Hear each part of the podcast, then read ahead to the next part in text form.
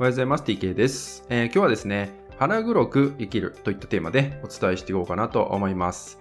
まあ、腹黒く生きるって言ってもね、まあ、ちょっとね、ネガティブな捉え方をされちゃう方もいるんじゃないかなって思うんですけど、まあ、僕たち人間っていうのは、まあ、誰でもね、裏の顔っていうのをね、持ってるわけですよね。まあ、例えば、あまり人に見せたくない自分だったりとか、えー、これを見せると恥ずかしいなと感じる自分って、まあ、少なからずね、あなたも、えー、そんな自分いるんじゃないかなって思います。で、大事なのは、そういう自分自身、そんな自分自身がね、まあ、あなたの中にいるってことなんですけど、そういう自分をあなた自身の中で、まあ、蓋をしてはいけないよってことです。えー、周りにそういう自分を出すとか出さないとかっていうのは、まあ、一旦置いといて、自分自身では、あそんな自分もいるんだなっていうのを自覚するってことが大事なんですね。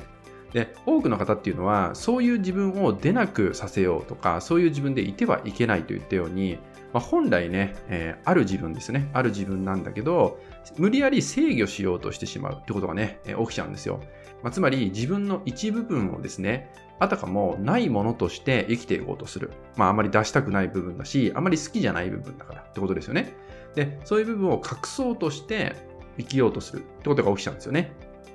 なので何かを隠して生きていくってことになっちゃうんで、やっぱりね、どこかでなんか違和感とかね、不自然さっていうのが出てきたりするんですよね。まあそれが言葉に出る人もいれば、まあ、行動に出る人もいたりとか、まあ、いろんな場面で、まあ、人それぞれによってね、違うと思うんですけど、出てきてしまうってことがあります。なので、まあ、この腹黒く生きるっていうのはですね、まあ、そういう生き方を別にしてもいいんですけど、その前にね、その前に、そんな自分がいるんだなっていうのを自覚すること、自分ではちゃんとそういう自分も拾ってあげるってことが大事だよってことです。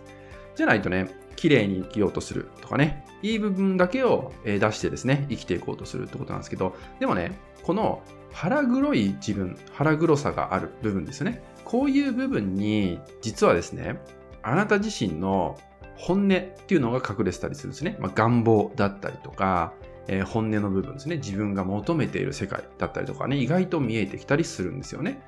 まあ、それは人によってね、それぞれそういう願望って何っていうのはあると思うんですけど、こういう部分もね、綺麗に生きようとしちゃうと、なんか夢を描くときもですね、なんかかっこつけて夢を描いちゃったりとか、やけにね、こう、どこでも聞いたことがあるような夢を描くとかね、それを人に伝えるみたいなことが起きちゃって、まあ、ただの夢物語になっちゃう人も多いんですよね。